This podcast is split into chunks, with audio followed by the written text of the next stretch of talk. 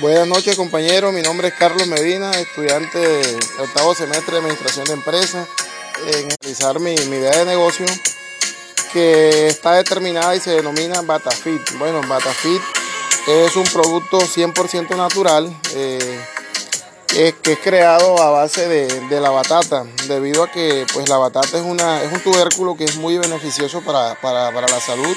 y al cuerpo humano descubrimos y, pues nos dimos cuenta de que eh, con este tubérculo podemos realizar diferentes tipos de productos, incluso la harina de la batata eh, se consume mucho en el territorio. También como sabemos la Guajira es un territorio fértil, entonces poseemos tierras que, que nos brindan